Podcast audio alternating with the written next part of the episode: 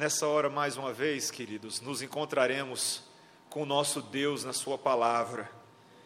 Palavra essa que deve sempre nos causar assombro, espanto e nunca nos deixar acostumados com a grandeza do nosso Deus. E por isso eu te peço que abra a palavra de Deus no livro de Romanos.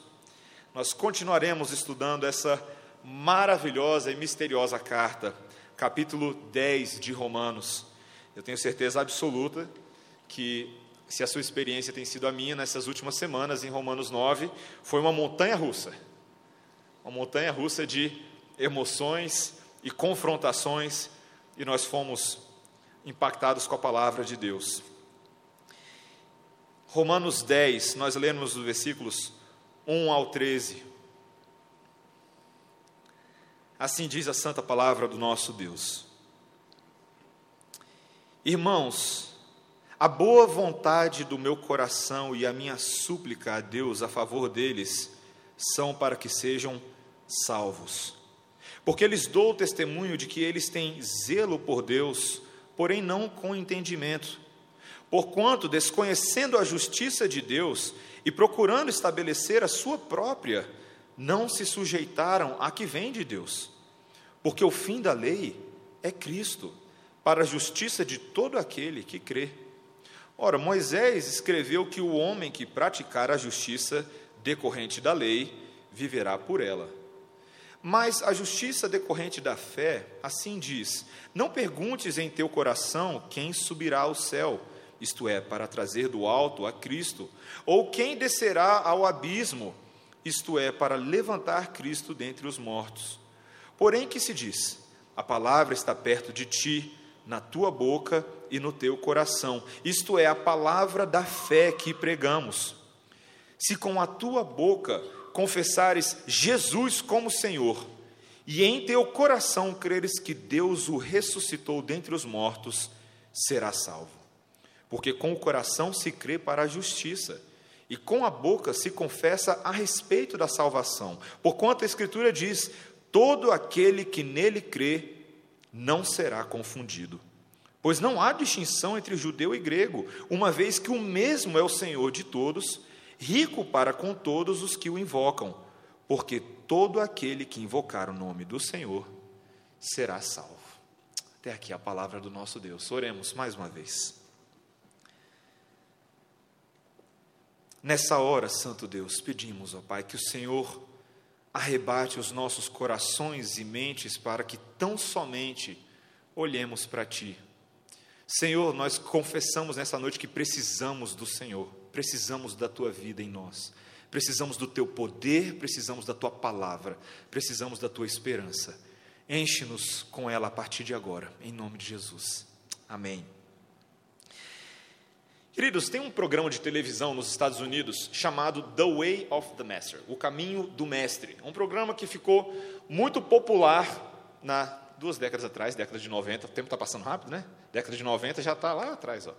E ele ficou muito popular nos Estados Unidos. É um programa sobre dois homens. Eles são dois evangelistas de, de rua. Um é chamado Ray Comfort e o outro é chamado Kirk Cameron, que inclusive foi um ator famoso em seriados americanos. Esse ator se converteu e eles começaram um tipo de ministério em que eles vão nas ruas é, falando de Jesus para todos os tipos de pessoa. E você já deve até ter visto algum deles, desses vídeos no YouTube, ficaram bem famosos numa época. E eu estava assistindo há um tempo atrás um vídeo que me chamou a atenção. O Kirk Cameron, eles sempre vão com uma câmera e eles começam conversas com as pessoas e tentando dialogar sobre o Evangelho. E eles estão na Califórnia num determinado episódio e ele vai para um meio de uma gangue de mexicanos.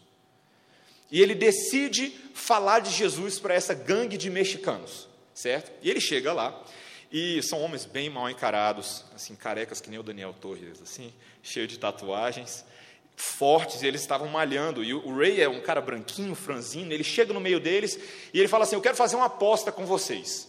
E quem, quem ganhar essa aposta, eu dou 20 dólares para essa pessoa. O cara, opa, qual que é a aposta? Então você tem que responder três perguntas e passar no teste. Aí o cara, eu topo essa aposta, eu vou passar nesse teste com certeza, 20 dólares eu levo na hora. E ele vira para o cara e fala assim: Olha, não é, são as perguntas ainda, só para preparar. Ele fala assim: Você é uma boa pessoa? Cara, com certeza eu sou uma boa pessoa. Claro, sou uma ótima pessoa. Então quer dizer que você, se você morrer, você vai para o céu? É, eu acho que sim, sou uma, uma boa pessoa. Ok, então vão aí as três perguntas. Vamos utilizar os dez mandamentos como referencial. Você já roubou alguma vez na sua vida? É, já, já roubei. É. Então você é um ladrão. Não, não é assim. Né? Você já é, falou alguma mentira alguma vez na sua vida? Já. Então você é mentiroso. E você já adulterou alguma vez na sua vida? Não, eu nunca adulterei na minha vida, não. Não, mas Jesus fala que todo aquele que olhar com olhar impuro para uma mulher já adulterou com ela. Você já olhou alguma vez com olhar impuro para alguma mulher? É... Já. Então você está me falando que você é um adúltero, um mentiroso e um ladrão. E você vai para o céu? Aí o cara, não, mas não é bem assim, né?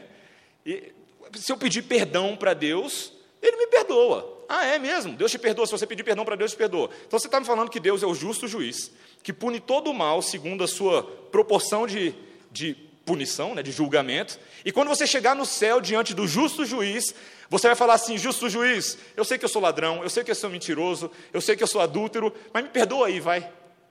É isso, essa é a sua, essa é a sua causa. E você acha que Deus, o justo juiz do universo, tem que te perdoar.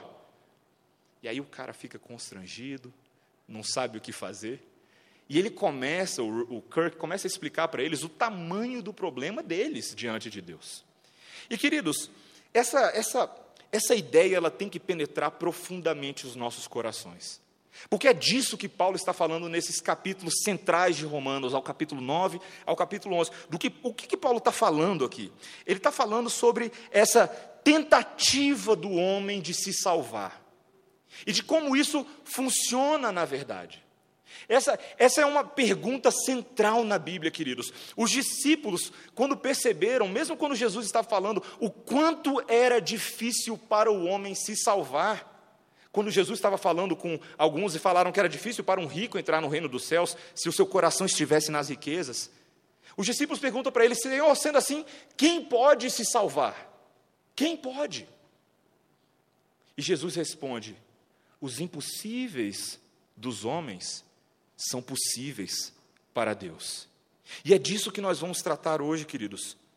Nesse texto, nesses versículos que nós lemos, nós vamos ver que apesar das tentativas dos homens de se salvarem mediante as suas obras, Deus misericordiosamente oferece o convite da salvação a todos.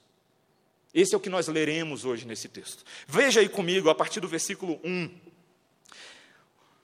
Paulo começa com esse versículo para tentar dar um contexto para a gente. Ele fala: Irmãos, a boa vontade do meu coração e a minha súplica a Deus a favor deles são para que sejam salvos. De quem que Paulo está falando? Paulo está falando dos judeus. Durante todo o capítulo 9, como nós vimos nessas últimas duas semanas, o argumento gira em torno do fato de uma expectativa meio infundada. E essa expectativa é a seguinte: ora, se os judeus são o povo eleito de Deus, por que, que eles não aceitam o Evangelho? Se os judeus parecem ser essa nação que aos nossos olhos são escolhidos de Deus, por que, que nem todos eles serão salvos? E como nós vimos lá atrás no capítulo 9, a verdade é que, nós já ouvimos muito bem do pastor Emílio, que nem todos aqueles que são israelitas étnicos são verdadeiros israelitas espirituais. Mesmo eles tendo recebido, recebido todas as promessas, o pacto de Deus, a aliança, nem todos eles creram no objetivo dessas alianças, no objetivo desses pactos. E o que a gente viu nesse capítulo 9 é um ângulo de Deus, é como Deus vê essa história.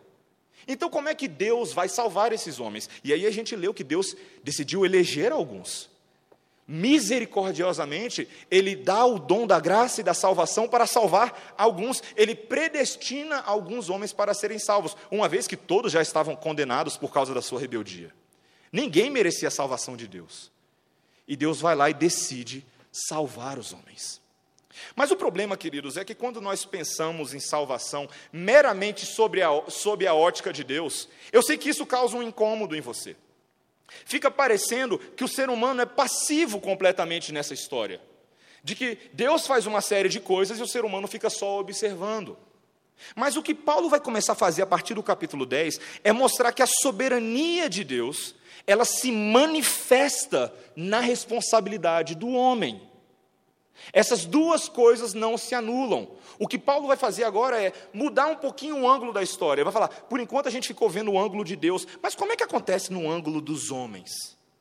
Como é que a salvação ocorre e a, e a soberania de Deus se manifesta nas decisões e escolhas dos homens? E Paulo agora, ele encerra o capítulo 9 e começa o capítulo 10 falando de que os homens são responsáveis pela sua rejeição. Os judeus negaram a Deus, os judeus negaram as promessas, os judeus negaram o Cristo que havia sido anunciado. E Paulo agora, mudando um pouco a ênfase, ele vai falar do seu coração pastoral. Veja o que ele fala no versículo 1. Ele fala: A boa vontade do meu coração e a minha súplica a Deus a favor deles são para que sejam salvos. É tão curioso que Paulo gastou um tempão falando sobre predestinação, falando sobre eleição, e agora Paulo vem e fala assim: mas peraí, minha oração é para que eles sejam salvos. O que, que Paulo está fazendo aqui? Será que Paulo é meio confuso das ideias? Como é que Paulo pode falar de, falar de algo que já está determinado por Deus, e aí de repente orar em favor da salvação dessas pessoas? Será que Paulo está falando que Deus vai mudar de ideia? Não é isso, queridos. A verdade magnífica que esse texto começa a mostrar para a gente é que eu e você não somos Deus. Eu e você não temos a capacidade de eleger pessoas. Nós não somos responsáveis por isso, mas nós temos uma responsabilidade. A nossa responsabilidade é de sermos agentes dessa soberania de Deus. O que Paulo está fazendo aqui é completamente compatível com a visão dele de um Deus soberano. Paulo, ao orar pela salvação de pessoas, não está anulando o controle de Deus da história. Muito pelo contrário, ele está se submetendo ao controle de Deus. E veja o coração dele, queridos. Esse é alguém que é um teólogo, alguém que ensina doutrina, mas ele fala: "Minha boa vontade e meu coração é que sejam é para que sejam salvos. Queridos, eu e você devemos orar pela salvação de seres humanos.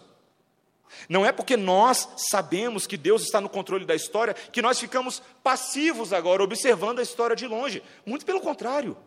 Deus nos convida para viver a história da soberania de Deus, para sermos participantes.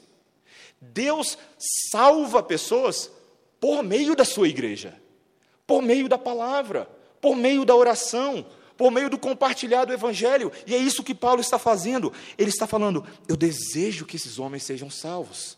Essa é a minha oração diante de Deus. Que o Senhor os alcance.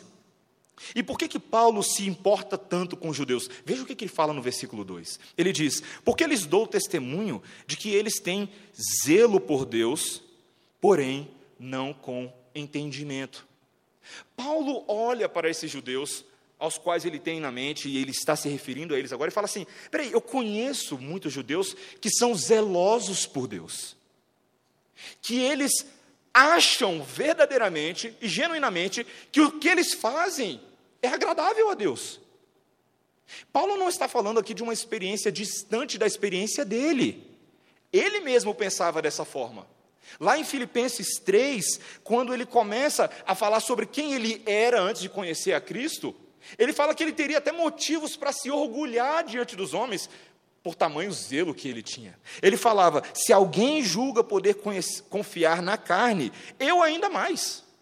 Por quê? Porque eu era circuncidado ao oitavo dia, da linhagem de Israel, da tribo de Benjamim, hebreu de hebreus, quanto à lei fui fariseu, quanto ao zelo persegui a igreja, e quanto à justiça que há na lei, eu fui irrepreensível.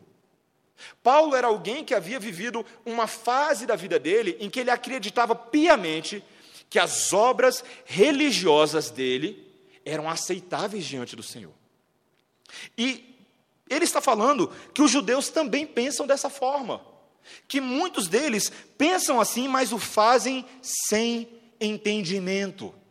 São religiosos, pessoas que acham que estão fazendo o melhor deles, mas não compreendem a verdade. Você deve conhecer pessoas assim, talvez você seja uma pessoa assim. Você conhece pessoas que são sinceras, mas aquela pessoa é tão religiosa, Aquela pessoa, ela está sempre ali, ela sempre vai na, na missa da igreja dela, no, sabe, na reunião do centro espírita, sabe, todo ano eu vejo ele fazendo orações pela família, mas é uma pessoa tão piedosa. Como que você, pastor, tem coragem de dizer, como que você, Bíblia, tem coragem de dizer que essa pessoa não vai ser salva? Queridos, de boas intenções, essa é a verdade da Bíblia. Ninguém é salvo por ser sincero. Ninguém é salvo por ser genuíno. Você não chega na escola um dia, o professor te passa uma prova de matemática, e você fala assim, professor, eu não posso fazer a prova. Por quê? Olha, sinceramente, professor, eu, eu estudei, sabe, mas eu não quero fazer a prova. Esse é o meu coração. Eu não me sinto à vontade para fazer essa prova mas eu sinto que eu mereço a nota. Você faria isso, de alguma maneira? Você seria aceito na sua prova de matemática por você ser sincero diante do Senhor? Ou por você falar, eu não sabia? Será que você deveria tomar multas de trânsito só quando você lembra quando os pardais estão ativados, onde eles são localizados? Ou você toma multa de trânsito mesmo quando você não sabe onde o pardal está? O que eu quero dizer com isso, queridos? Ninguém pode ser legitimado por ignorância diante do Senhor. Falta de entendimento não salva ninguém. Eu estou confrontando essa ideia porque às vezes eu e você subjetivamente podemos pensar dessa maneira, mas essa pessoa é tão boa, ela é quase um crente. Olha como ele vive bem, olha como ele paga os impostos dele em dia, olha como ele anda na velocidade da via, olha como os filhos dele têm os dentes bonitos. Mas essa não é a verdade da palavra de Deus, queridos. Esses judeus não tinham entendimento. E mais, Paulo vai falar que essa história não é assim tão bonita, inocentes e vítimas. Não. Ela é perversa e ardilosa. Veja o versículo 3: Porquanto, desconhecendo a justiça de Deus e procurando estabelecer a sua própria, não se sujeitaram a que vem de Deus. Não é simplesmente que eles não têm entendimento, tadinhos deles, não. É que eles acham que aquilo que eles fazem é melhor do que o que Deus tem para oferecer. Que a justiça pessoal deles, que a religiosidade, que a espiritualidade deles os salva. Que o fato de eles serem bons, de eles serem zelosos com a lei, é capaz de fazer com que eles sejam aceitos por Deus. Mas a gente já viu, queridos, tantas e tantas vezes nesse livro de Romanos, que isso é impossível ao homem. Se a gente usar aqui o crivo dos dez mandamentos, a gente não passa nem da metade, nem de um. E eu estou falando só dos dez mandamentos, eu não estou falando do resto da lei. A palavra de Deus é clara e óbvia, querido, que não há ninguém que possa servir a Deus meramente pelo fazer da lei, porque ninguém dá conta de fazer a lei. Inclusive, o propósito da lei não é falar somente da nossa capacidade de fazer essas coisas, mas é de apontar para Cristo. Veja o versículo 4. Porque o fim da lei é Cristo, para a justiça de todo aquele que crê. Paulo usa essa palavra do grego telos para falar de duas coisas diferentes. O que, que, ele quer dizer que o fim da lei é Cristo? Um, ele quer dizer que o fim, o objetivo da lei é Cristo. Paulo entende isso quando ele fala lá em Gálatas 3 que a lei nos serviu de um tutor para nos conduzir a Cristo, a fim de que nós fôssemos justificados por Ele. Mas tendo vindo a fé, já não permanecemos subordinados ao tutor. Ou seja, o objetivo da lei, queridos, era justamente apontar para a nossa incapacidade de cumpri-la, e ao mesmo tempo mostrar que para sermos aceitos diante de Deus, alguém tem que cumprir essa lei. Alguém tem que cumprir essa lei em nosso favor. Portanto, Cristo é o fim da lei. Ele é aquele que cumpre perfeitamente essa lei no meu e no seu lugar. E ao mesmo tempo, queridos, essa ideia de finalidade da lei tem a ver com término. Tem a ver com o fato de que, quando Cristo veio e fez tudo o que ele tinha para fazer nesse mundo, não há mais a necessidade dos aspectos cerimoniais da lei. Ninguém hoje em dia precisa mais sair aí sacrificando bodes e cordeiros. Por quê? Porque Cristo fez isso com a sua própria vida. Ele se sacrificou. Ele é o Cordeiro Santo de Deus. Ele é o sacrifício. Por que, que não há mais necessidade de nós ficarmos passando sangue no umbral da sua porta de casa quando você entra à noite? Porque Cristo derramou o seu sangue. Porque o sangue dele é o cumprimento da, das promessas e das coisas para as quais a lei apontava. Essa é a verdade. E Cristo vem para que a justiça dele seja nossa. Isso é o que o texto está falando, para a justiça de todo aquele que crê. Ou seja, o que é a justiça, queridos? É esse caminhar reto diante do Senhor. A palavra de Deus é muito clara que nós não temos capacidade de sermos obedientes à lei de Deus, mas Cristo tem. E uma vez que ele fez isso, aquilo que é dele passa a ser nosso no momento que nós cremos no que ele fez por nós, no momento que nós depositamos a nossa fé nele. Essa é a finalidade da lei. Mas os judeus se enganavam. Os judeus não olhavam para a lei com os olhos de que ela apontava para algo além deles. Muito pelo contrário. Cristo veio e eles continuaram com seus rituais. Cristo veio e eles continuaram com a circuncisão. Cristo veio e eles continuaram guardando os mesmos feriados e eventos e rituais que haviam sido finalizados com a vinda de Cristo. Eles estavam estacionados na antiga aliança, sem compreender aquilo que Deus fala. E aí no versículo 5, veja o que Paulo diz, ele cita Levítico 18, 5, para falar de algo profundo. Ele fala: Ora, Moisés escreveu que o homem que praticar a justiça decorrente da lei, por ela viverá. Se o nosso critério de entrada no céu, se o nosso critério de aceitação diante de Deus for somente a nossa capacidade de cumprir a lei, nós viveremos segundo esse critério e seremos julgados segundo esse critério. Se essa, é, se essa é a nossa porta de entrada, o nosso carimbo, a nossa capacidade de ser aceitos, queridos, nós estamos perdidos. Não há solução para nós. Nunca foi esse o objetivo da lei. O objetivo da lei, queridos, em segundo lugar, foi nos falar do Evangelho, que nos convida abertamente a depositar a nossa fé em Jesus. Esse é o meu segundo ponto. Não podemos tentar nos salvar, queridos. Isso é impossível. Isso é um fruto da graça de Deus. A salvação não é algo que pode ser comprado. Um teólogo chamado R.C. Sproul, que eu citei hoje de manhã na escola dominical, ele disse que uma vez um amigo dele foi viajar para a Alemanha. E ele queria que o amigo dele trouxesse dois livros para ele de uma série de contos que ele estava lendo e só tinham as traduções originais em alemão. E ele pede para esse amigo trazer, o amigo vai para a Alemanha e ele traz os dois livros. E aí, quando o amigo chega, ele dá os livros e ele fala: Poxa, muito obrigado. E quanto que eu devo a você? E aí o amigo dele fala assim: Você não pode me pagar, porque isso é um presente. Esse é o Evangelho. Você não pode pagar por algo que só Deus pode te presentear.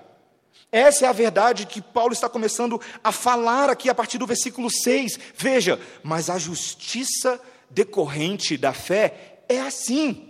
E ele vai citar o texto que nós lemos hoje, de Deuteronômios 30. Ele fala: Não perguntes em teu coração quem subirá ao céu, isto é, para trazer do alto a Cristo, ou quem descerá ao abismo, isto é, para levantar Cristo dentre os mortos. Porém, que se diz: a palavra está perto de ti, na tua boca e no teu coração, isto é, a palavra da fé que nós pregamos. Você, meu irmão, não tem capacidade de subir ao céu para trazer as promessas de Deus. Você, por meio das suas obras e dos seus esquemas de tentar agradar a Deus, não pode fazer aquilo que só Deus pode fazer por você. O que é? Mandar a Cristo. Você não pode descer ao mais profundo abismo para fazer Cristo levantar dos mortos, porque é Deus quem fez isso por nós, é Ele quem nos presenteou dessa maneira.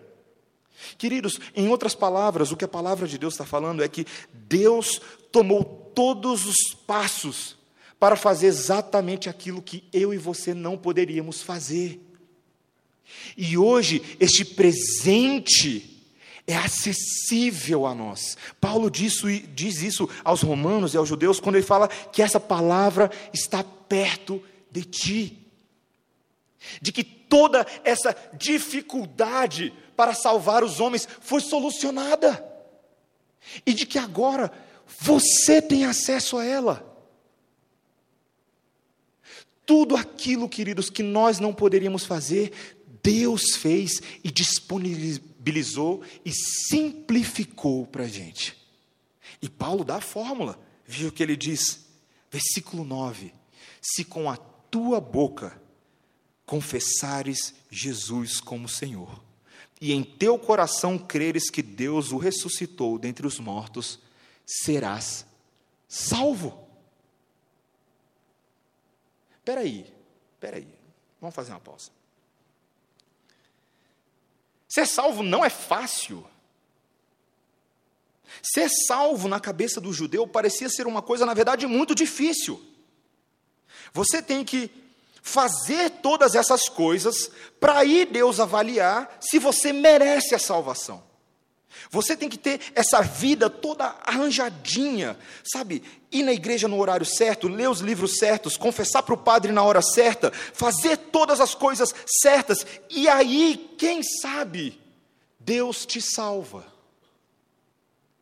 Mas a Bíblia deixa claro que isso não é possível, e a Bíblia oferece um outro caminho, um caminho mais simples, queridos. Se com a sua boca você confessar Jesus com seu Senhor, e com seu coração crer que Deus o ressuscitou dentre os mortos, serás salvo. Quem diria que é possível resumir a mensagem desse livro todo em um versículo? Um versículo. Eu estou afirmando para você categoricamente que esse versículo resume a Bíblia inteira. Essa é a mensagem da Bíblia, em um versículo. Se você crê no sacrifício de Cristo, e confessar com seus lábios, você será salvo. Isso não traz uma certa espécie de alívio para você, não? Isso não, não tira um fardo das suas costas? Isso não fala para você que é um pouco mais simples do que todo o labor que você tem feito no seu dia a dia para você tentar ser agradável a Deus e fazer as coisas certas? É, queridos, essa é a mensagem de alegria como é que Paulo pediu para você ficar preocupado com predestinação, se esse é um trabalho que pertence só a Deus? O seu trabalho é esse aqui. O seu trabalho é crer no Evangelho. Mas espera aí, pastor, você está falando então que essa mensagem é muito simples. Vamos fazer uma observação aqui para você não entender errado. O Evangelho é simples, mas ele não é simplista. Você entendeu? O Evangelho ele é simples, mas ele não é simplista. O que que Paulo está falando aqui? Cuidado para não entender a mensagem errada. Paulo não está falando de que existe poder em se confessar Jesus como Senhor. Ele não está falando que agora é uma espécie de mérito, se eu, se eu e você falarmos, Jesus Cristo é o Senhor, e aí você é salvo automaticamente. Isso não é verdade. A verdade é que, durante muitos anos, nos, nas técnicas de evangelismo que foram cultivadas por aí, as pessoas achavam que bastava você fazer uma pessoa falar Jesus Cristo é o Senhor, que magicamente ela seria salva. E aí você tem aquela espécie de decisionismo em culto evangelístico. Você já viu mais ou menos como é que isso funciona? Tem um culto evangelístico, e aí você chama as pessoas à frente. E você pede para elas repetirem a oração após você, e se elas repetirem a oração, elas serão salvas não é bem assim. Nós sabemos que existem confissões de lábio que depois não se provam como verdadeiras. Pessoas que, na verdade, confiam que simplesmente se elas falarem alguma coisa, está resolvido. O nome disso é misticismo, queridos. O nome disso não é evangelho. O evangelho decorre da confissão de fé como um resultado do que ocorre no coração. Veja o versículo 10 que ele diz: Porque com o coração se crê para a justiça, e com a boca se confessa a respeito da salvação. Paulo se utiliza de um paralelismo que era comum na poesia judaica, e ele inverte as duas coisas para falar que essas duas coisas têm que estar conectadas. Eu não posso falar que eu acho que Jesus Cristo é o Senhor se eu não creio nisso. Se no fundo do meu coração, o meu coração não está transformado, de fato, crente que Deus o ressuscitou dentre os mortos, eu não posso ser salvo. Não tem como eu ser salvo sem crer na mensagem de salvação. E essa mensagem de salvação, queridos, também não é simplista. Não está falando simplesmente que você tem que crer num milagre de que alguém ressuscitou. Não. O Evangelho significa que esse milagre representa o todo da obra de Cristo. O que que Cristo fez? Cristo não só ressuscitou, ele morreu. Ele viveu a vida na terra debaixo da lei dos homens. Ele foi obediente em tudo. Ele ensinou várias coisas. Ele foi um professor da vida que Deus espera de nós e da vida que Deus tem nos oferecer. Ou seja, o Evangelho não é somente a ressurreição de Cristo, mas é principalmente a ressurreição de Cristo. Durante anos, queridos, nos Estados Unidos, o problema do movimento da teologia liberal é que ela começava a olhar para as Escrituras e negar os elementos mais fundamentais do cristianismo, como, por exemplo, a ressurreição. Durante muitos anos, o que a teologia liberal fez foi falar assim: olha, a Bíblia, legal, tem coisas boas, mas você não pode crer em tudo que está escrito na Bíblia, porque afinal de contas, esse negócio de ressurgir dos mortos a ciência já falou que não é possível isso acontecer. Esse negócio de falar que Jesus fez milagres, que ele multiplicou os pães para uma multidão de 5 mil pessoas, que ele andou sobre as águas, de que ele fez ressuscitar ah, o filho da viúva de Naim. Hum, não, essas coisas. Tudo bem que a Bíblia tem valor moral, mas você não pode crer nessas historinhas que foram contadas para um povo primitivo. O problema, querido, é que quando você nega as historinhas contadas para um povo primitivo, você nega o evangelho todo. Porque o evangelho é sim uma história sobrenatural. É Deus, homem encarnado, agindo não de forma meramente humana, mas de forma divina no nosso meio, mostrando a glória de Deus. E sim, para ser salvo é necessário crer em Jesus Cristo como Ele é nos milagres, na ressurreição, na sua transfiguração sobre o monte. Essa é a história do Evangelho. Todos nós que somos salvos, necessariamente temos que crer nessas coisas. Faz parte do conjunto.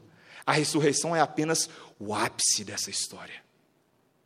É uma vez que Cristo fez perfeitamente tudo aquilo que o Pai pediu dele. Ele morreu e o Pai o honra com a ressurreição e lhe dá poder sobre toda autoridade, sobre todo principado e sobre toda potestade. Essa é a história do Evangelho. Para o quê? Para que nós sejamos salvos. Se não houver poder sobrenatural, não pode haver conversão sua e minha sobrenatural, porque afinal de contas, salvação não é uma obra humana. Salvação é uma obra espiritual que só Deus pode fazer. Queridos, essa obra de Deus, de, o maior milagre de transformar os nossos corações, é o que produz a confissão de lábios. Não é possível você crer no Evangelho, você ter o seu coração e o seu ser e a sua, a sua essência transformada e os seus lábios não falarem dessas coisas. Por que, que a Bíblia é tão séria com isso, queridos? Porque há um chamado para que nós louvemos ao Senhor com os nossos lábios. Confessar a Senhor Jesus Cristo com os nossos lábios é bom. Inclusive, eu acho que às vezes a igreja é muito tímida em fazer isso. Nós às vezes fazemos isso no nosso contexto de culto, e isso é louvável, mas não temos feito isso com ousadia fora daqui. Não temos falado abertamente quando alguém pergunta no seu trabalho: Você é crente? Sim, eu sou crente. E eu não vou meter a mão nesse dinheiro sujo porque eu acho que o meu Deus não quer que eu faça isso. Ah, por que você não vai jogar tal partida com a gente? Porque eu sou crente. E apesar de eu gostar de futebol, vocês chegam lá e ficam só falando palavrão. E o meu Deus não quer que eu tome o nome dele em vão. Por isso eu tomei essa decisão. Nós nos envergonhamos. E existe uma quebra entre a realidade interna da nossa salvação e aquilo que nós somos externamente nesse mundo. Isso é incoerente com o Evangelho. Isso não pode acontecer.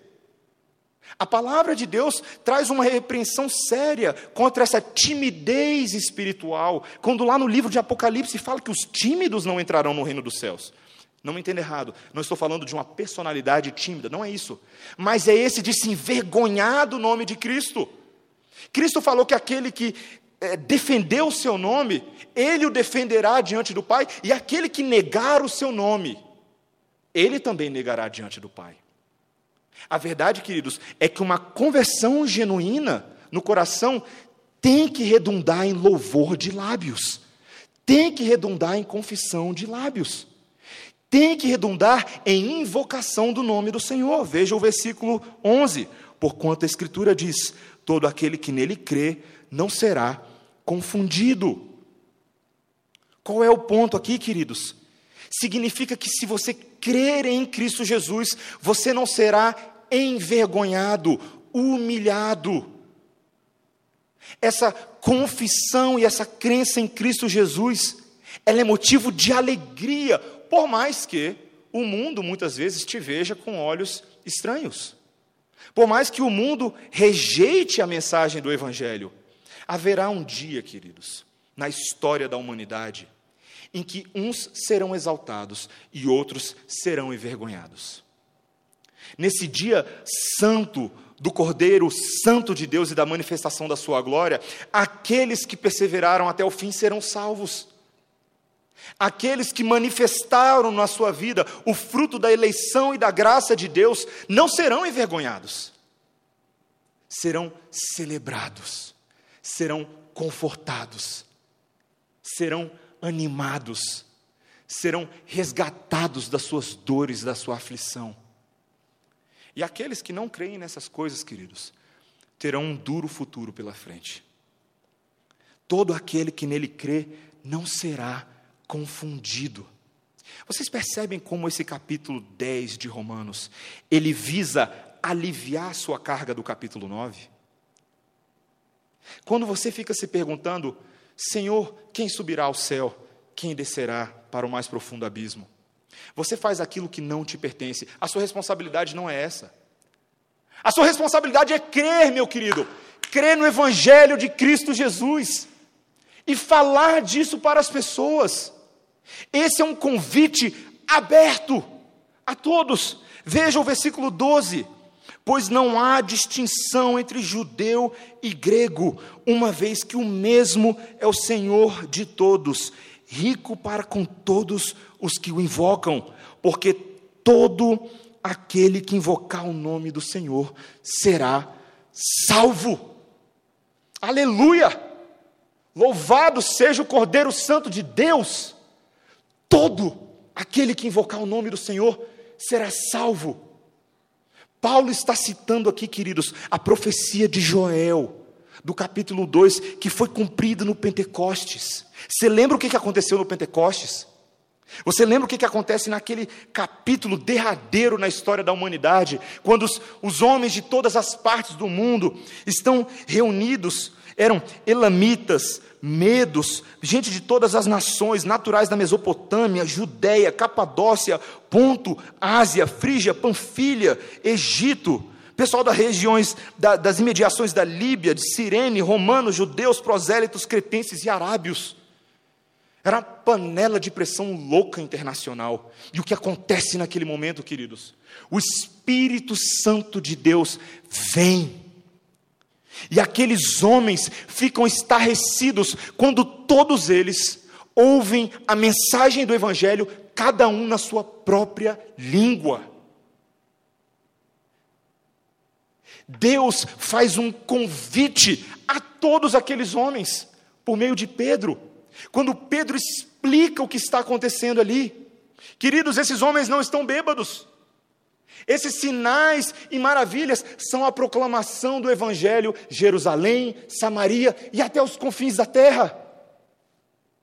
A partir daquele momento, o crescimento da igreja é estrondoso: cinco mil num dia, três mil num dia, e mais e mais pessoas de todas as tribos, povos e raças vão se rendendo ao Cordeiro Santo de Deus. Todo aquele que invocar o nome do Senhor será salvo. Queridos, o bom pastor, ele faz um convite global ao Evangelho. Quando ele está conversando com os, os fariseus, explicando de que ele era o pastor, ele diz: Ainda tenho outras ovelhas, não deixe aprisco. A mim me convém conduzi-las, elas ouvirão a minha voz. Então haverá um só rebanho e um só pastor.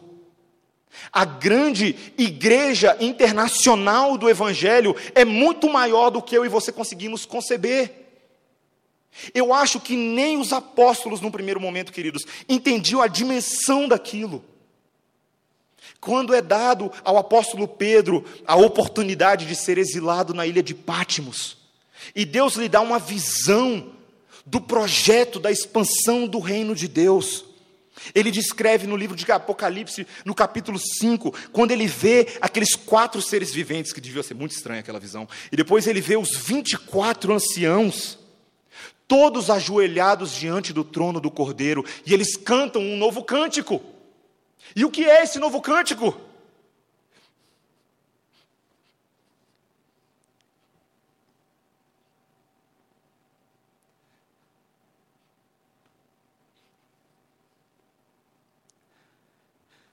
Digno és de tomar o livro e de abrir-lhe os selos porque foste morto e com teu sangue compraste para Deus os que procedem de toda tribo, língua, povo e nação. E para o nosso Deus os constituíste reino e sacerdotes, e reinarão sobre a terra. Queridos, Cristo não está restrito a nada. Ele não salva com base no meu e no seu critério. Ele não está restrito a classes sociais, ele não está restrito à geografia, ele não está restrito a localizações territoriais, tipos de pessoas, raças, ele não está restrito a isso. Ele não está restrito ao seu passado, ele não está restrito ao seu presente, ele não está restrito às coisas que você fez, que você falou e que você pensou, porque ele salva quem ele quiser. Deus é soberano, e todo aquele que invocar o nome do Senhor será salvo. Essa é a verdade, essa é a palavra de Deus. O que, é necessário para alguém ser salvo?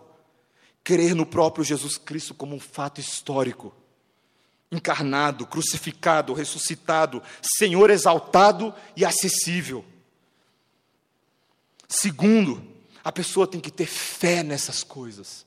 Ela tem que saber não somente que é um fato histórico, mas ela tem que crer nessas coisas, neste sacrifício de Cristo.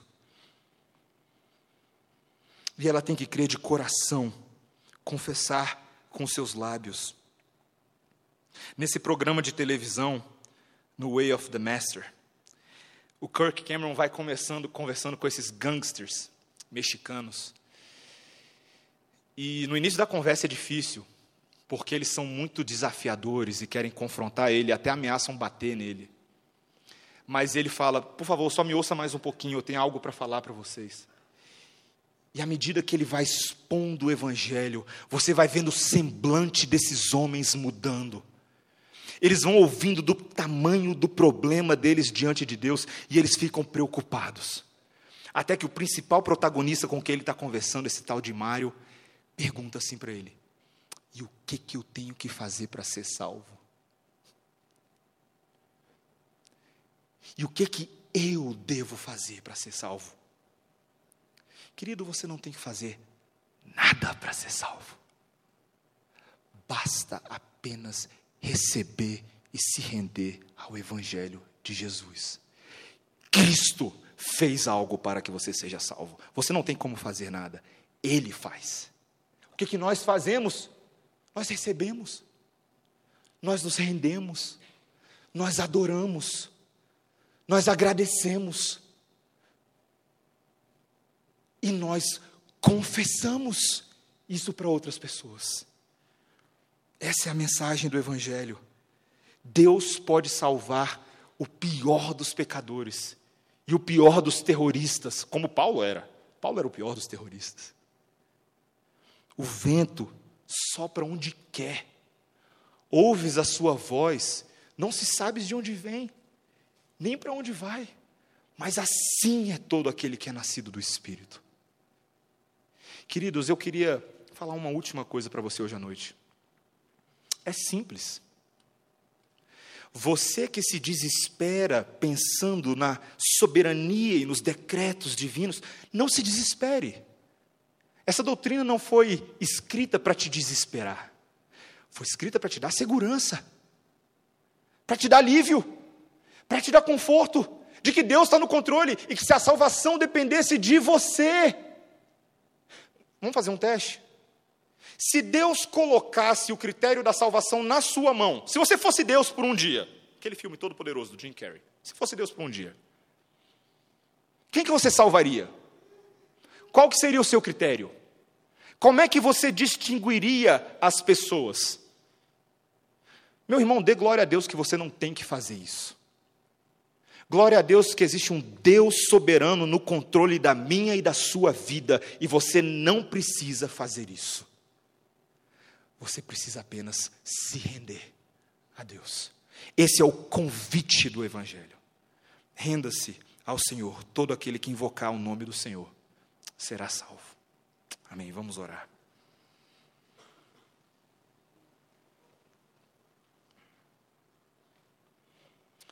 Nós te louvamos, Santo Deus, porque o Senhor nos dá a mensagem da tua salvação nós nos rendemos às verdades das Escrituras de um Deus poderoso, que apesar de nós, decidiu nos amar. Nos amou quando éramos inimigos da cruz nos amou para nos dar a dádiva de sermos filhos de Deus, e com base nisso, sabermos e termos a segurança absoluta de que essa fé que temos em nosso coração agora não foi colocada ali por acaso, nem por esforço nosso. Foi Deus quem nos salvou. Pai, se existem pessoas nessa noite que têm lutado com a dúvida sobre a sua própria salvação, que têm sido atacadas por toda sorte de questionamentos, armadilhas do inferno e do diabo, questionamentos da própria mente, da própria personalidade, se elas são salvas. Pai, lembra-nos mais uma vez que o Senhor não veio para salvar pessoas perfeitas. O Senhor não veio para salvar pessoas prontas e pessoas que chegaram lá. O Senhor veio para salvar a todo aquele que se rende ao seu nome. Ó oh, Pai, nós te agradecemos porque o Senhor nos elegeu antes da fundação do mundo para recebermos o Evangelho de Cristo Jesus. Obrigado por nos amar, Senhor. Em nome de Jesus. Amém, Senhor.